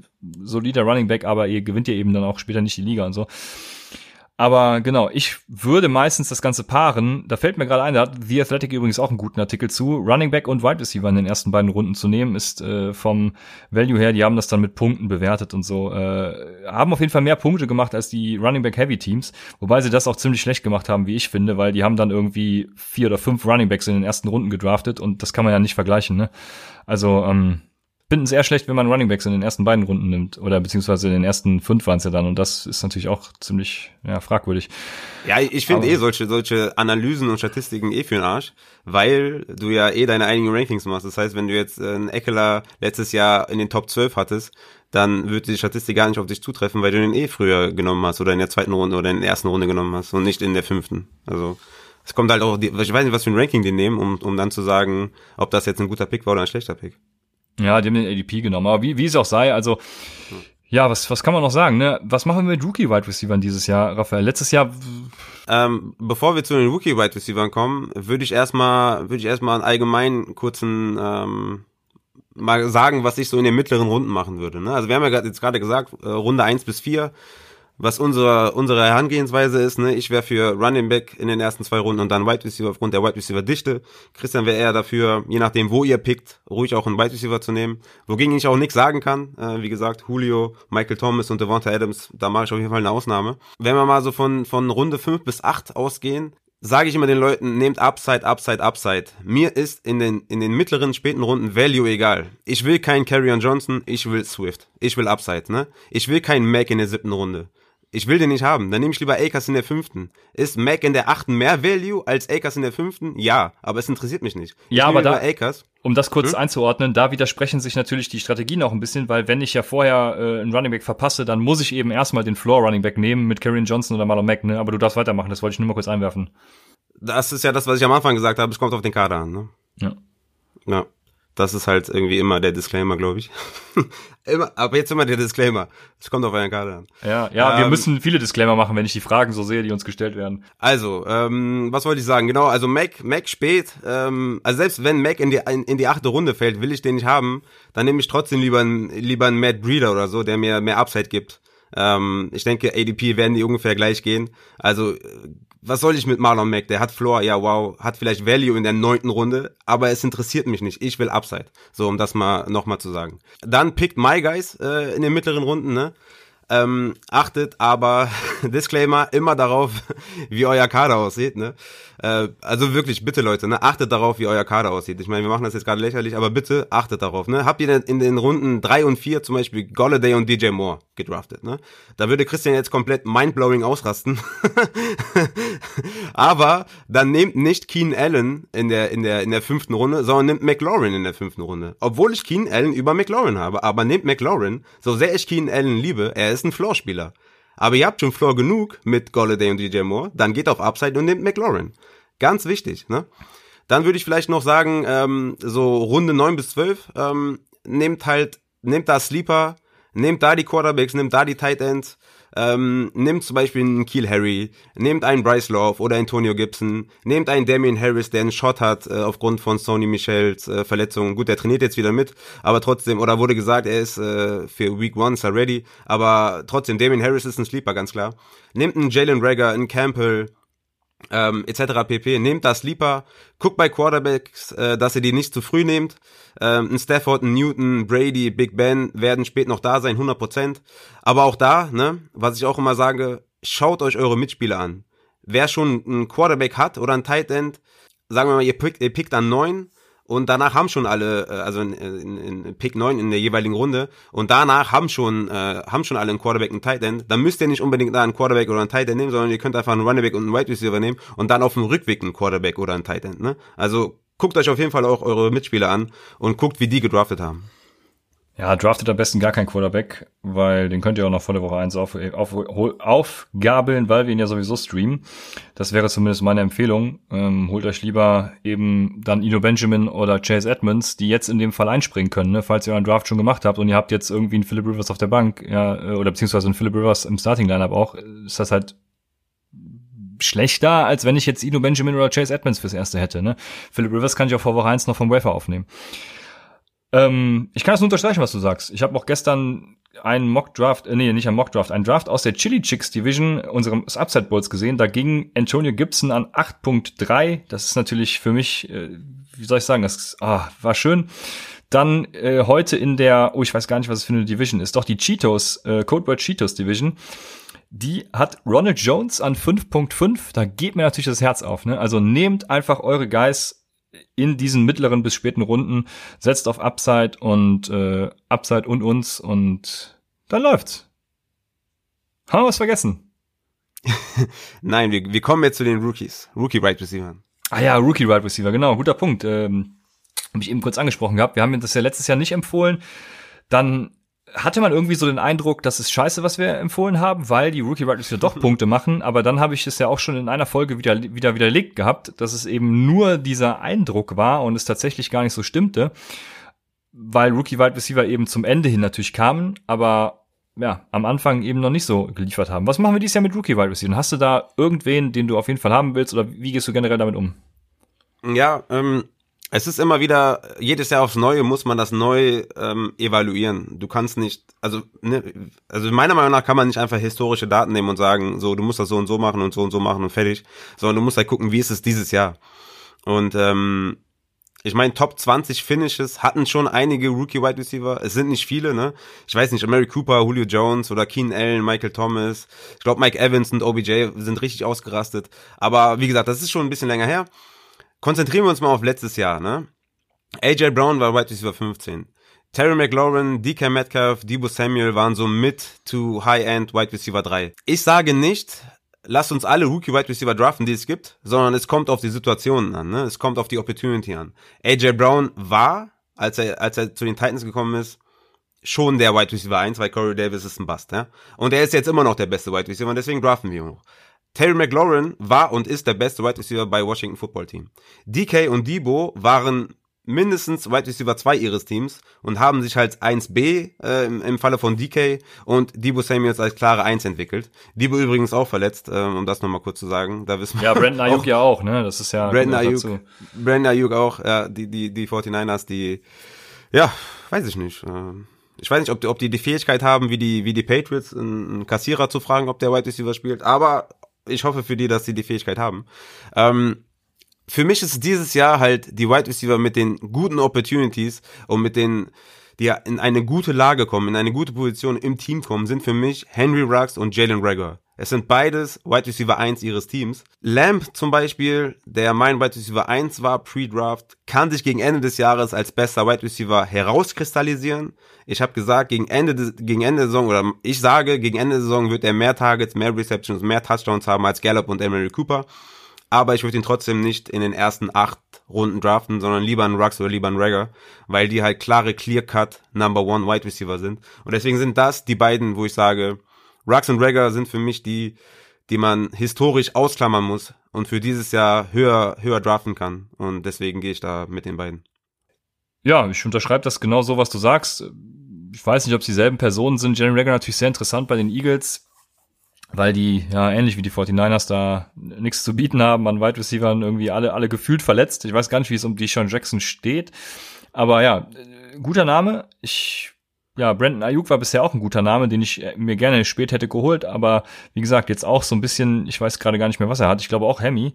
Ja, und dementsprechend, also ich habe mir zum Beispiel in einer Liga dieses Jahr, wollte ich mal was versuchen und habe mir äh, Fab ertradet, anstatt jetzt äh, im Draft alle zu nehmen, sondern die erste Woche baller ich alles komplett raus. Ne? Da hole ich mir die ganzen Rookie-Wide Receiver, die in der ersten Woche komplett eskalieren. Aber schöner wäre es natürlich, die schon zu draften. Aber da ist eben, hast du eben die Qual der Wahl. Ne? Du hast ja nur deine, keine Ahnung, 13 bis 15 Picks irgendwie und da ist es echt schwierig, den richtigen zu finden. Das ist immer so ein bisschen, sind die Bedenken, ja, die ich habe. Vor allem dieses Jahr die Sleeper, ne? Also, ja. also wir könnten echt 30 Sleeper nennen, wo ich sagen würde, bei, ist geil eigentlich, geile Opportunity, ja. könnte knallen und so, ne? Aber ja, wie du sagst, man hat eine äh, begrenzte Anzahl an Picks. Ja. ja, genau. Also ich bin da bei dir. Wir haben noch ein paar Fragen von Michael Klock. Hat bei der Downset Talk Bundesliga rumgefragt, was ihr für Fragen habt. Und da da so ein paar Basic-Fragen auch bei waren, habe ich noch so zwei Basic-Sachen. Bye-Weeks sind erstmal egal. Achtet dann nicht drauf, nach Woche 5 oder 6, wann die erste Bye-Week anfängt, dann wird euer Kader eh ein bisschen anders aussehen, weil ihr Waferwire-Moves macht. Ja? Eine, eine Sache zu Bye-Weeks, ähm, Woche 13 aufpassen. Wenn ihr Woche 13 schon Playoffs habt, ähm, guckt auf jeden Fall, wie da eure Liga-Einstellungen sind. Ne? Die Saints haben dabei Week und die Buccaneers auch. Pan Panthers auf jeden Fall. Panthers, äh, Panthers auf jeden Fall. Ja. Saints auf jeden Fall. Also auf jeden Fall aufpassen. Deswegen Pick 1 im Upside Bowl nicht gerade der beste, weil man Christian McCaffrey nicht keepen sollte. Aber sei es drum, eine Sache noch genau, Strength of Schedule beachten wir vor der Saison bitte auch nicht, sondern erst während der Saison. Warum? Ja, weil die Defensive-Leistungen sich über die Jahre stark verändern. Die Offense bleibt stabil, aber Defensive-Leistungen schwanken eben. Äh, und jetzt können wir zu ein paar Fragen kommen. Wir haben zwei auch noch aus dem Discord, bevor wir zu Michaels Fragen kommen. Jetzt, äh, und die erste ist, die erste ist von Mr. Wir haben sogar noch ganz viele Mailback-Fragen im Discord, äh, die wir noch nicht beantwortet haben. Ja. Aber wir werden das, wir werden das noch machen. Genau, die passen jetzt nicht zu der Draft-Strategie, aber die beiden passen jetzt zur Draft-Strategie. Und zwar fragt Mr. Automatic, unser DFS-Spezialist, ich glaube, deshalb kommt die Frage auch, wie steht ihr zu Player-Stacks, sowohl Redraft als auch Dynasty, beispielsweise Chubb und OBJ oder Cook und Thielen? Und ich würde da sagen, im, also im DFS, ne, daher kommt Marvin ja, oder Mr. Automatic ja, ähm, da macht das ja durchaus Sinn, ne? weil du dann hast du dann ein gutes Matchup, wo du, du durchaus mal den Quarterback mit dem Wide Receiver äh, stacken kannst, weil beide eben Punkte machen werden äh, über die Woche. Aber beim Redraft ist es natürlich, du, du, ja, du musst halt Season Long sehen, ne? Und da würde ich das jetzt nicht erzwingen. Wenn ich jetzt, ich habe ja zum Beispiel bei unserem bei unserer Salary Cap League habe ich ja zum Beispiel auch, Dynasty ist das ja, ähm, Russell Wilson, Tyler Lockett und DK Metcalf sogar, also drei Stück, die sind mir einfach, einfach so vor die Füße gefallen, ne, weil Tyler Lockett ein Apple und Ei gekostet hat und ich das Gefühl hatte, Russell Wilson auch. Also von daher, da habe ich das natürlich gerne gemacht, aber in Redraft zum Beispiel, ja, also wenn euch was vor die Füße fällt, dann macht das ruhig, aber ich würde es jetzt nicht empfehlen und nicht anvisieren, sage ich mal. Also ich habe ich hab, ich hab nichts dagegen. Also ein Stash von Positionen, also zwei Wide Receiver oder zwei Running Backs in einem Team zu haben. Das limitiert dein Upside meiner Meinung nach. In Dynasty wieder was anderes, auf jeden Fall. In Redraft würde ich das, würde ich das nicht machen. Da gibt's auch, äh, ja, gibt's auch wieder verschiedene Meinungen, dass man Cup und Woods durchaus äh, beide aufstellen kann meiner Meinung nach limitiert es halt von einem der beiden auf jeden Fall das Upside. Ja, er meinte jetzt verschiedene Positionsgruppen, also Running Back und. Ja, genau. Ich wollte das nur einfach nochmal. Okay, ja, okay, gut. Aber ein Stack von einem Running Back eines Teams, ein Wide Receiver von einem Team und ein Titan von einem Team oder so, da bin ich offen. Also da habe ich überhaupt gar keine. Also da sage ich nicht mal. Ähm, da bin ich sogar noch entspannter als du. Du, du sagst ja, forciert es nicht, aber es ist nicht so schlimm. Ich sag, es ist komplett egal. Also wenn, also wie gesagt, wenn ihr jetzt Julio Jones als Wide, auf Wide Receiver habt, Todd Gurley auf Running Back und auf Quarterback Matt Ryan, bin ich all in. Und dann auch Tight End Hurst, ja, so what? So geil. Ja, ich fände das jetzt auch nicht schlimm, ne? Das wär, also klingt für mich wie ein super Team. Also ja. du wirst halt, du, du, wirst halt dann immer deine Wochen haben, wo es eben nicht so läuft und deine Wochen haben, wo es läuft, ne? Das Problem ist halt wirklich, wenn die, wenn die Falcons halt komplett reinscheißen, ne, dann äh, ist halt schlecht so. Aber an sich ist halt, kann halt trotzdem Gurley einen Touchdown machen und ein Julio acht Catches haben und ein, ne, also das kann ich trotzdem verteilen. Matt Ryan kann auch einen scheiß, eine scheiß Woche haben und trotzdem kann Gurley genug Punkte machen und trotzdem kann Julio Jones genug Punkte machen. Aber ja, an sich, ich habe da kein Problem mit. Ja, es ist immer wie mit Rendite und Risiko. Ne? Je mehr du streust, desto weniger Risiko hast du und äh, deshalb, ja, äh, ist auch eigentlich egal. Also man kann es machen, aber ich würde es nicht forcieren. Ich habe verstanden, aber ja, das hat ja. sich gut angehört. Äh, ne, hat, sich, hat sich wieder ein bisschen clever und intellektuell ja, angehört, intelligent. Ballo Tobi hat auch noch eine Frage und führt ihr Do Not Draft Listen? Raphael, führst du so eine? Ja, also ich habe eine Do Not Draft Liste. Ähm, ja, äh, da sollten wir vielleicht noch eine eigene Folge Folge zu machen. Oh, okay. Vielleicht, ja, vielleicht, können wir, vielleicht können wir ähm, Fehler bei Drafts, Do Not Draft Listen und ein bisschen Mailback als nächste Folge machen.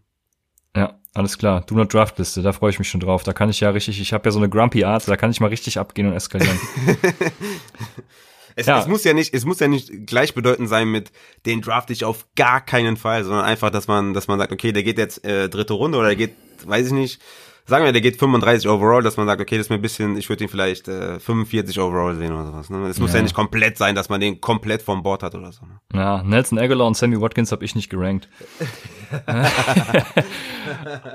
Aber jetzt endlich kommen wir zu Michaels Fragen. Äh, Michael aus der Downset Talk Bundesliga hat mal rumgefragt, ja, was es da so für Fragen gibt. Und wir werden hier alle behandeln, die äh, reinkamen, außer die von Juansson. Ähm, die war nicht so gut. Aber die erste, und wir haben immer die zusammengefasst, die, die ähnlich waren, ne? Deshalb, äh, ähm, was ich auch noch mal kurz sagen wollte, ähm, ihr könnt uns natürlich ähm, bei Twitter, bei Instagram überall immer jederzeit fragen, wie eure Kader aussehen, wie die Roster sind, unsere Meinung einholen. Wir machen das für jeden. Wir haben zwar Patreon, Patreon ist aber, oder die, die Rankings sind auf Patreon, aber das, das ist natürlich ohne Paywall. Ne? Also alles, was da kommt, ist ohne Paywall. Ihr könnt uns unterstützen, wenn ihr, wenn ihr könnt, wenn ihr, wenn ihr mögt, wenn ihr wollt, aber es ist kein Muss ich helfe jedem, der mich fragt und äh, ich unterscheide da nicht zwischen einem Patreon oder einem Nicht-Patreon, sondern wir machen das so, dass wir bei verschiedenen Projekten dann die Patreons mehr einbinden. Aber an sich gibt es bei uns keine Paywall, um das nochmal zu sagen. Ja, sehr wichtig. Vielen Dank. Und jetzt starten wir mit den Fragen. Und wie gesagt, ich habe einige ein bisschen zusammengefasst, weil, weil sie dasselbe Thema hatten, sag ich mal. Ähm, da ist einmal der Mitchell oder die Michelle und der Mitya und die Brudilette. Wann soll ich meinen Ja, ich musste auch schmunzeln. Wann soll ich meinen Quarterback draften? Lohnt es sich zum Beispiel für einen Mahomes einen hohen Pick zu opfern oder sollte man wirklich erst in späteren Runden gucken, was noch da ist? Ja, also lohnt sich, ne? Wenn er am absoluten Ceiling performt. Das ist immer das Ding, ne? Letztes Jahr Patrick Mahomes Quarterback 8, natürlich, weil er zwei Spiele auch verpasst hat, aber letztes Jahr per Game auch nur Quarterback 6. Hat sich also nicht gelohnt. Ne? Mahomes und Lamar müssen am absoluten Peak abliefern, damit sich halt ein Top-3-Pick für die lohnt. Ne? Sie zu draften ist kein Fehler in der dritten Runde. Ich kann, ich kann nicht sagen, das ist ein Fehler. Ich kann niemandem sagen, du hast ihn in der dritten Runde gedraftet, dein Draft ist komplett für den Arsch. Nein, das kann ich nicht sagen. In der dritten Runde, von mir aus ist das Value, aber die müssen am Peak performen. Die müssen komplett abliefern. Und ihr bekommt halt Stafford, Mayfield, Big Ben, Daniel Jones, Goff, Newton, Cousins, Minshew, Rivers, mein Gott, ich kann, ich kann noch zehn Jahre weiterreden. Ihr bekommt die spät. Also ihr müsst nicht in den ersten drei Runden Quarterback nehmen. Wenn ihr Mahomes und Lama pickt, dann müssen die am Ceiling performen. Ja, so ist es. Das unterschreibe ich und mache weiter mit der Frage von Jan Alex. Jan Alex fragt, wie sollte man den Draft angehen, wenn man sich aus zeitlichen Gründen nicht allzu tief einarbeiten kann, aber trotzdem mithalten und gut sein möchte? Geht das überhaupt? Äh, Upside hören? nicht Spaß. Äh, wenn, wenn du nicht viel Zeit hast, äh, beachte wenigstens ein paar Sachen, ne? Nimm keinen Quarterback früh, nimm Tight End spät, drafte nicht mehr als zwei Quarterbacks, solche Geschichten, ne? Drafte nicht Defense und Kicker, sondern halt Sleeper, cutte dann, äh, cutte dir dann vor Woche eins und nimm dann Defense und Kicker auf. Know your League Settings, solche, solche, solche Standardsachen solltest du beachten und das, dann, dann bist du schon gut dabei. Ja, ich hatte es anfangs angesprochen, also wahrscheinlich wirst du immer fünf Minuten am Tag haben, wo du irgendwas machst, wo du dein Handy in der Hand hast und sonst nichts äh, zu tun hast. Ja. Und dann kannst du einfach Mockdrafts machen. Ne? Ich wollte jetzt nicht sagen, mach Mocks beim Kacken. Hört sich äh, nicht so gut an. Hört, aber hört sich nicht so schön an, aber ist, ist, ist die Wahrheit, ja. Ja. äh, die, die, die dritte Frage kommt von Sebastian Papa oder Paper, wie auch immer. Runde drei. Ich habe davor Derrick Henry und Nick Chubb gedraftet, habe also auf Raphael gehört. Lieber ein QB mit mächtig Produktion, also Russell Wilson, Dak Prescott sagt er hier, oder ein Receiver mit potenziell hohem Upside wie DK Metcalf. Merci, PS, ihr macht einen geilen Job. Danke sehr. Danke dir. Also Henry und Chubb in den ersten beiden Runden ist, ist, ist Killer. Ähm, bitte versau dir das nicht, indem du Wilson oder Prescott in der dritten Runde nimmst nehme, also ich finde halt die, diese, diese ähm, Quarterbacks nach Lamar und Mahomes, egal wer das ist, ob das jetzt ein Kyler Murray, ein Dak Prescott, Russell Wilson, das sind für mich alles Quarterbacks, die ich nicht vor der siebten Runde draften würde. Ich würde die sowieso nicht draften, aber wenn ich das in Value umrechnen würde, würde ich halt sagen, nicht vor der siebten Runde. Und nimm Wide Receiver, nachdem du diese zwei krassen Wide, äh, Running Backs bekommen hast, nimm dann Wide Receiver oder zwei Wide Receiver, drei Wide Receiver und du bist auf jeden Fall gut, gut dabei. Ja. Ja, ich kann auch immer wieder nur sagen, holt euch einen Quarterback spät, da werdet ihr noch Diamanten finden. Der Positional Drop-Off bei Quarterbacks ist halt nicht so groß, wie zum Beispiel bei den Wide Receivern, die dann irgendwann eben später kommen. Wenn du in Runde drei dann deinen dein Quarterback nimmst, dann ja, kannst du in Runde vier frühestens anfangen, dann hast du vier, fünf vielleicht, äh, brauchst auch noch dein Tight End und so. Also nee, lass es einfach sein. Nimm einen Wide Receiver und dann fährst du gut damit. Dann eine Frage von Bayern Niner. Bei welchem Spieler werdet ihr bei einer Running Back Heavy First, also Running Back Heavy oder Running Back First Strategie schwach Runde eins und zwei? Und die Frage habe ich nicht ganz, äh, ich hoffe, ich habe sie richtig verstanden, weil ich gehe davon aus, du meinst, bei welchem Spieler, der nicht Running Back ist, werden wir schwach. Und bei mir ist das zum Beispiel, ja, wir hatten eben schon das Thema Julio Jones, ne? Wenn der, wenn der spät zu mir fällt, dann werde ich schwach. Oder genauso auch bei, äh, äh, wie heißt er mit Vornamen? Travis. Travis Kelsey, ne? Wenn der auf zwei, keine Ahnung, sechs oder sieben, dann, dann zuckt's mir schon im Finger, ne? Dann überlege ich schon, weil der Positional Draw auf Titan einfach so hoch ist. Ja, ähm, was sagst du?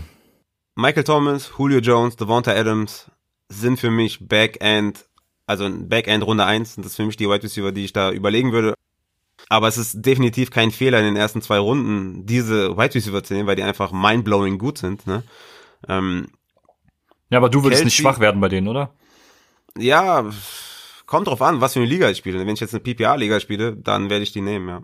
Wenn ich jetzt eine Halfpoint spiele, werde ich wahrscheinlich den Running Back nehmen. Ich meine, Backend, Thomas, Julio und Adams, ja, es kommt drauf an, es kommt auf die Situation an, wer so vor mir gegangen ist, ob, ob, ob gar keine Running Backs oder ob gar keine Wide Receiver vom Board gegangen sind. Es, es kommt dann auf den Draft an, wann ich dran bin, was da so passiert ist. Aber an sich ist es definitiv kein Fehler, einen Thomas, Julio oder einen Adams äh, Backend Runde 1 zu nehmen. Es ist definitiv kein Fehler. Okay, die nächste Frage kommt von, oder du wolltest gerade noch was zu Kelsey sagen. Wolltest du noch was ausführen? Oder? Genau.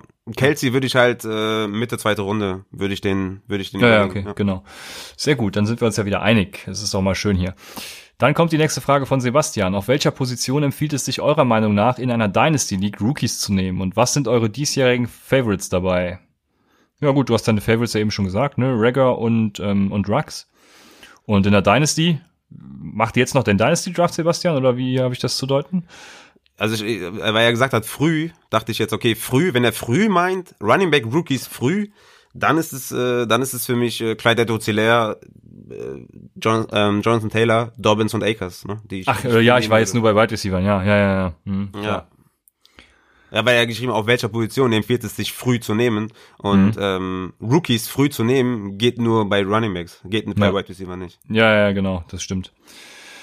Genau, die, die ja, dem pflichte ich übrigens bei, ne? Also die, vor allem Clyde edwards ist natürlich äh, eine sichere Kiste. Da, was würdest du sagen? Ist der bei dir noch First Rounder dann? Ja, im Redraft ist er auf jeden Fall First Rounder, in Dynasty ja locker. Ja. Junge. Also, Junge. was ist denn das für eine Natürlich. Frage, ne? Natürlich, ja. wen, wen fragst du hier, Junge? Ja. Und der, wann nimmst du DeAndre Swift? Swift in der Dynasty? Ja.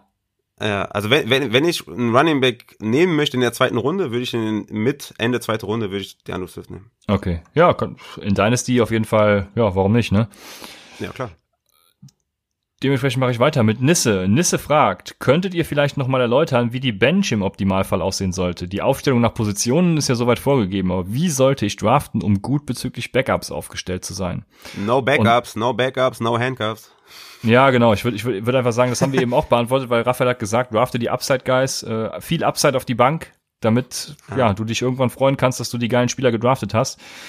Oh, Disclaimer, Disclaimer natürlich, wenn du, wenn dein, wenn dein Lineup aus, aus Upside-Spielern besteht, dann drafte dir Floor auf die Bank. Ja, genau, das, das stimmt. Vielen Dank dafür. Nein, aber an sich natürlich klar, ne? Upside auf ja. die Bank, Sleeper auf die Bank, drafte keinen zweiten Quarterback, es sei denn, ihr spielt eine 16er Liga oder so, wo jeder irgendwie zwei Quarterback nimmt, dann nimmst du auch einen zweiten Quarterback, weil es gibt nur 32 Quarterbacks, aber sonst an sich drafte keinen zweiten Quarterback, drafte keine zweite Defense, drafte keinen zweiten Kicker, das sind glaube ich so die, die Noob-Fragen, ne? Genau, sehr gut. Jona fragt als nächstes, warum werden am Anfang eher Runningbacks gedraftet, obwohl Quarterbacks mehr Punkte bringen? Und das passt ja jetzt äh, gerade so ein bisschen zu dem, was wir mit Bank und wann draft man Quarterback gesagt hat, weil das liegt einfach daran, dass der Positional Drop-Off ähm, eben so äh, ja groß ist. Deswegen draftet Raphael ja auch Running Back Heavy, weil ab Runde drei gehen dir die Running Backs einfach flöten. Ich sag mal, ich habe jetzt keine, keine genauen Zahlen, aber der Running Back äh, 1 bis 20, die machen irgendwas im Rahmen von 200 bis 250 Punkten und danach machen die eben nur noch 100 Punkte, um es mal ganz, ganz krass zu sagen. Ne? Also das ist mit Drop-Off gemeint. Und bei den Quarterbacks ist das eben nicht so. Selbst wenn also mal abgesehen davon, dass du ja sowieso in einer 12 bis 14, vielleicht 16 Teamliga spielst und wir 32 Quarterbacks haben, das heißt mindestens 16, wenn du in der 16 Liga spielst, sind immer auf dem Markt, wenn nicht jemand zwei Quarterbacks sind, aber ein paar Quarterbacks sind immer auf dem Markt und die machen halt fast alle gleich viel Punkte, haben ihre bestimmten Matchups, deswegen sagt man auch, man streamt Quarterbacks, weil ich nehme immer den Quarterback, der am nächsten Wochenende zum Beispiel ein gutes Matchup hat, das heißt, der gegen eine schlechte Defense spielt, gegen eine schlechte Passverteidigung und der eben viele Punkte aufs Board bringt, ne? Und dementsprechend Quarterback kannst du viel einfacher streamen als zum Beispiel so Runningbacks. Davon gibt's eben, ja, das ist jetzt auch wieder, davon gibt's natürlich viele, aber es gibt eben nicht viele gute. So, äh, habe ich das ja. gut erklärt oder würdest du noch? Ja, ja, ja, nee, nee, ist gut, ist gut. Du hast recht. Ich habe ich hab auch ein paar Statistiken, die ich jetzt rausknallen könnte, aber es bringt, glaube ich, nicht viel. Halten wir es, glaube ich, ein bisschen einfacher. Also es gibt, wie du schon gesagt hast, 32 Starting Quarterbacks. Ähm, wenn wir jetzt von der 12er, 12er Liga ausgehen, dann, ja, das heißt halt, dass du genug äh, Quarterbacks spät hast, ne? Weil genug Quarterbacks noch da sind, äh, die, die du auch jeden Tag oder jeden Spieltag streamen kannst, ne? Weil es halt so viele gibt, die starten und die sogar Quarterback 1 Leistungen bringen, ne? Wie ein Flecko, wie ein Keenum letztes, letztes Jahr, ne? um mal Extrembeispiele zu geben, ne? Aber auch ein Stafford war, äh, war Quarterback 6 bis zu seiner Verletzung. Der geht halt in der 10., 11. Runde vom Bord, ne? Bei Runningbacks hast du momentan, was soll man sagen, 9 bis 11, 12 Workhorses. Naja, das passt, ja. Ne? Von denen sogar nur 4 bis 6, 7 alle Downs spielen, wirklich die halt so True Workhouses, so Three-Down-Backs sind. Äh, gibt's vielleicht vier, fünf, sechs Stück oder so. Danach hast du halt irgendwie 13, 14, 15, 16 Leadbacks oder so. Dann hast du äh, noch ein paar Receiving Backs in dem Running Back by Committee. Dann hast du irgendwie noch, ähm, dann hast du noch äh, Handcuffs. Also das heißt, du hast halt so 28 bis 32 brauchbare Running Backs die du für zwei, drei Positionen im Lineup aufstellen musst. Ne? Du hast halt zwei feste Runningbacks und eine Flex-Position. Das heißt 28, ich sage jetzt mal 28 ungefähr Runningbacks, die ungefähr, äh, die man ungefähr spielen kann, von denen irgendwie nur 13, 14, 15 Stück wirkliche Leadbacks sind, von denen nur neun Stück irgendwie über 20 Touches sehen pro Spiel. Ja, Ne? Und du hast halt trotzdem eine 12er League und du hast gegenüber, da gegenüber dann halt 32 Quarterbacks für einen Starting-Spot. Das heißt, das reicht, oder? Ja, ich glaube, man hat's verstanden. Also ich habe es auf jeden Fall verstanden und damit ist äh, alles gut, weil ich habe es ja auch nochmal gesagt und ich denke, du hast es auch verstanden. Wenn nicht, einfach nochmal Fragen bei Instagram oder Twitter at UpsideFantasy. Könnt ihr uns auch jederzeit alle Fragen stellen, die ihr wollt. Oder auch bei Twitter und Instagram. Ich bin Christian 9 und Raphael ist Raphael Upside. Dementsprechend machen wir weiter mit der Frage von Markus. Und Markus hat einen schlimmen Fehler, den Rookies bitte nicht machen sollten. Er fragt, mit wie viel Fanbrille draftet ihr eure Spieler? Zero. So ist es. Drafte nicht mit Fanbrille, stuf deine Spieler am liebsten sogar noch ein bisschen was runter. Weil du da doch sehr biased bist, was äh, ja eben deine, deine eigenen Spiele angeht. Ich würde es im, im besten Fall sogar so machen, dass du dein, ja, das, das Ganze hedgest. Das heißt, du nimmst eher Spieler von den Franchises, die du nicht magst, weil dann kannst du dich freuen, wenn das Franchise gewinnt, was du nicht magst, weil dein Spieler dann viele Punkte macht und äh, vice versa, wie man so schön sagt. Also äh, hedgen ist dann doch besser, als nur Spieler aus deinem Franchise zu nehmen. Natürlich kannst du dich dann auch doppelt freuen, wenn dein Franchise gewinnt, aber nee, ich würde es anders machen. Draft auf jeden Fall nicht mit Fanbrille. Dann kommt Jimmy Blue. Ihr habt wieder viel zu viel gesagt für diese einfache Frage. Ich muss, mal, ich muss mich mal ein bisschen kürzer fassen. äh, Jimmy Blue fragt, habt ihr, schön, dass Jimmy Blue Ochsenknecht auch dabei ist bei unserer, äh, bei unserem Podcast. Äh, Jimmy Blue fragt, habt ihr My Guys, die ihr unbedingt haben wollt und für die ihr auch reached? Und da verweise ich sehr gerne auf die uh, vorletzte Folge ist es, glaube ich, wo wir die My Guys gesagt haben. Wir haben auf jeden Fall My Guys Running Backs und My Guys Wide Receiver gemacht. Also ja, wir haben My Guys und wir reachen auch für My Guys. Wer die My Guys sind, das erfährst du in älteren Folgen. Und willst du noch welche nennen oder soll ich es dabei belassen? Ja, ich will den Jimmy Blue, ich meine, der hat prominenten Status, den will ich jetzt nicht mal eben abweisen mit einer, schau, hör dir andere Folgen an. Ja, okay. Das ist okay. der, das ist der Promi-Bonus. Hast, hast recht, ja. Ja, ähm, also natürlich schau dir die Rankings an auf patreon.com, ne, slash Upside Fantasy, da siehst du ja schon, wo ich jemanden gerankt habe. Aber ja, ich habe auch My Guys, ne, Nick Chubb zum Beispiel drafte ich deutlich früher als andere. Clyde edwards hilaire äh, Cam Akers, Zach Moss, Joshua Kelly, äh, Bryce Love sind für mich Spieler, die ich, die ich, ähm, für die ich reachen würde. Wide Receiver reache ich nicht in frühen und mittleren Runden, weil ich nehme, was übrig ist. Ich finde die alle geil, deswegen sage ich ja in den ersten zwei Runden Running Backs, weil mir ist egal, wen ich da bekomme. Ich finde die alle geil. Später reache ich dann für, für Edelman, Rux, Slayton, Preston Williams, Nikhil Harry, Paris Campbell, sowas halt. Ja, meine My Guys war, mein My Guy war mal Kenyon Drake. Mal gucken, wie, wie das so ausgeht. Müsste, hey, müsste natürlich auch, ne? Der, ja. hätte ja auch wenigstens einfach sagen können, ja, er fällt jetzt aus. Ja, ja. Also okay. ihr müsst das natürlich alles, was ihr jetzt auch ältere Folgen von uns hört, auf die heutigen Verletzungsstatus äh, adaptieren. Das auch als kleinen Disclaimer mal daher gesagt. Ein Disclaimer. Also, ja, ähm, Wide Receiver hatte ich Calvin Ridley und DK Metcalf, die finde ich beide richtig geil. Und wer war denn mein zweiter Running Back? Antonio Gibson auf jeden Fall ist auch einer meiner My Guys, für den reach ich auch. Der geht teilweise vielleicht sogar undrafted. Ich, ich habe ihn eben, für was war es, die achte Runde gefeiert, also zehnte Runde, würde ich ihn auf jeden Fall spätestens nehmen, weil sonst ist er weg. Ja, ähm, gibt's noch einige mehr, aber jetzt hast du Jimmy Blue einiges, was du ja, mitnehmen kannst. Dann äh, wollen wir daraus eine Season-Long-Wette machen? Wer macht mehr Punkte, Bryce Love oder Antonio Gibson? Können wir, können wir von mir aus machen. Müssen uns was Schönes ausdenken. Ja, okay, äh, machen wir. Dann kommt die nächste Frage von Kevin und Kevin fragt, ob wir mal einen Draft simulieren können und zeigen, welchen Spieler wir nehmen würden. Und das ist natürlich eine hervorragende, äh, ein hervorragender Verweis auf YouTube, weil da hat Raphael zuletzt zwei Folgen mit der Community, zwei Mockdrafts mit der Community gemacht. Einen ganz ja. normalen Mockdraft und einen Superflex Mockdraft. Und ja. ja, willst du noch mehr erzählen oder einfach äh, guck bei YouTube? Lustigerweise, lustigerweise, ja, Kevin hat auch prominenten Status. Das ist äh, Kurani. Allein zu Hause. Also. Kevin, Kevin, ja, Kevin allein zu Hause oder Kevin Kurani hat auch prominenten Status. Also, ähm, lustigerweise habe ich das schon mal jemand beantwortet oder schon mehrere Leuten beantwortet, haben mich lustigerweise schon mehrere Leute gefragt, was so welchen Draft ihr oder mit welchen Spielern ihr am, am zufriedensten seid. Und da habe ich einfach mal ein paar Mocks gemacht, weil ich eh nichts anderes zu tun habe in meinem Leben. Und ähm, da ist dann hat sich dann herauskristallisiert, dass so, dass ich auf den Running Backs 1 und 2 Positionen so Chubb und Jacobs, das wäre so mein Traum-Szenario. Natürlich wäre es geiler, wenn ich äh, Barclay und äh, Kleider hätte, aber das ist aber unrealistisch. Ich sage euch nur, was, was ich so realistischerweise erfahren habe. Das wäre so Chubb Jacobs auf Running Back zusammen mit einem Akers äh, in der mittleren Runde. Dann noch spät Moss, Zach Moss, dann noch Damian Harris, Joshua Kelly so als Late Sleeper. Auf Wide Receiver hatte ich immer gerne Thielen, Char, Keenan Allen, äh, Cook, Slayton und Rux so als Upside, Preston Williams als Sleeper. Und auf Quarterback habe ich so gut in, wie in jedem Mockdraft Cam Newton genommen und Tight End Jono Smith ähm, mit dem ganz allerletzten Pick. Das sind so meine, das wäre so mein Traumkader. Ja, hört sich alles ganz gut an, würde ich sagen. Also mein Traumkader, ich, wie gesagt, ich empfehle ja gerne Position 4, da kriege ich meistens so Camara und dann eben noch entweder einen geilen Running Back mit Austin Eckler, der fällt, der fällt dann öfters zu mir in meinen Mocks. Oder äh, Alvin Kamara und eben Kenny Golladay. Damit wäre ich schon zufrieden und äh, ja, alles, was du gesagt hast, stimmt natürlich auch äh, pflichtig bei. Ich muss gerade einen kurzen, einen kurzen News einbringen und zwar habe ich ge gerade gesehen, dass Kenyon Drake vor 54 Minuten geschrieben hat. I was in a walking boot around this time last summer too, just trying to stay consistent. Lol, no worries, I'm good. Ja, Also. Das, äh, das ist wie Carrion Johnson, ey. Die laufen jetzt einfach alle immer mit Verbänden und mit Schienen und mit Gips. Einfach nur, um uns fertig rum, zu machen. Weil es, es sieht einfach, die, die, fühlen sich einfach wohl damit, Mann. Das ist doch klar. Ich laufe auch zu Hause die ganze Zeit mit, äh, mit einem Helm rum. Weißt du, Peter Cech hat auch einfach den Helm an, weil er hat sich damit wohlgefühlt. Der hatte den nicht wegen Schutz oder so, sondern einfach, weil es geil ist. Ja. Naja, das war, ich, ich wusste ja nicht, dass du mich direkt wieder so verarschst. Ich wollte es nur reinbringen.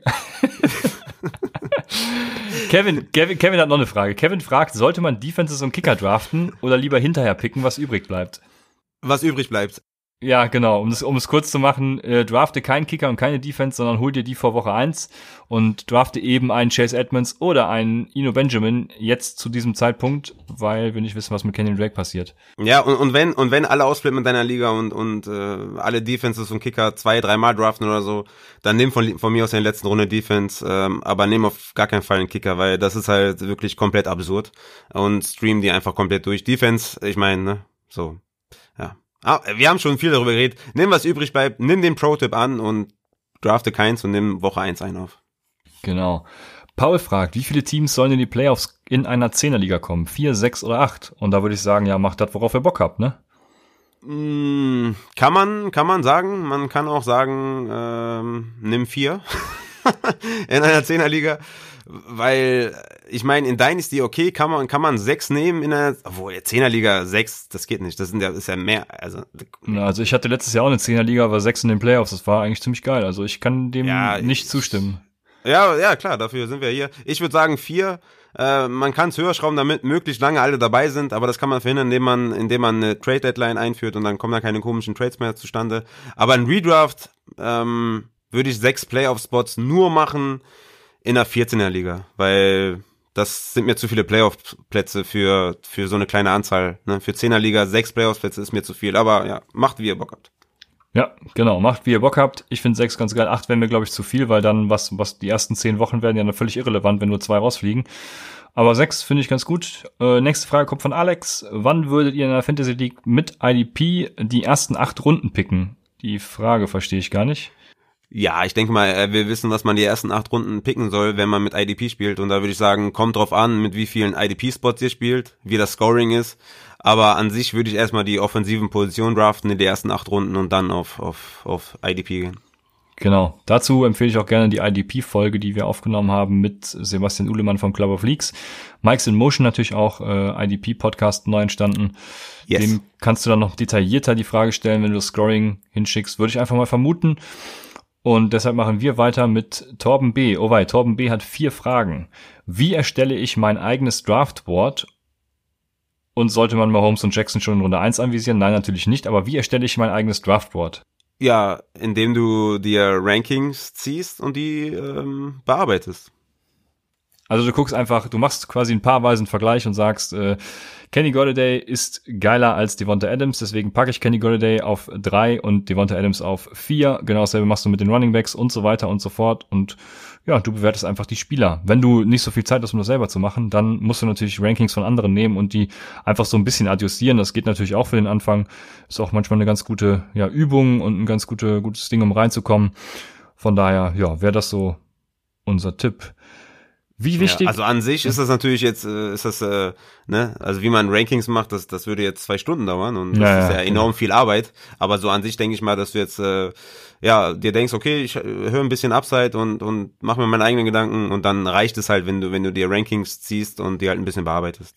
Die zweite Frage von Torben. Wie wichtig ist die Verteilung der Spieler auf verschiedene Mannschaften? Oder sind Duos besser? Da werden wir wieder beim Stacken, zum Beispiel bei Holmes ja. und Hill. Ja, haben wir ja schon ja. Äh, vorher bei der Frage von Marvin geklärt. Ja. Um, ähm, deswegen, warum sollte man einen Quarterback und Tight End so spät draften? Gibt es Ausnahmen? Ja, die gibt es. Äh, eben Positional Drop-Off geschuldet. Ne? Travis Kelsey, George Kittle und mitunter vielleicht auch Mark Andrews und Zach Ertz. Aber ich würde nur die ersten beiden in einem Tier sehen. Das wären für mich so die Ausnahmen. Und ja, warum man die spät draften sollte, haben wir ja schon bei dem Positional Drop-Off eben bei der Frage von Jona beantwortet. Da genau. gilt dasselbe für Titans natürlich, wobei, naja, das gilt das nicht dasselbe für Titans, weil Titans haben Positional Drop-Off und ja, jetzt wirst du noch was sagen. Ja, stimmt. Bei Quarterbacks ist es ja echt late, egal was kommt eigentlich.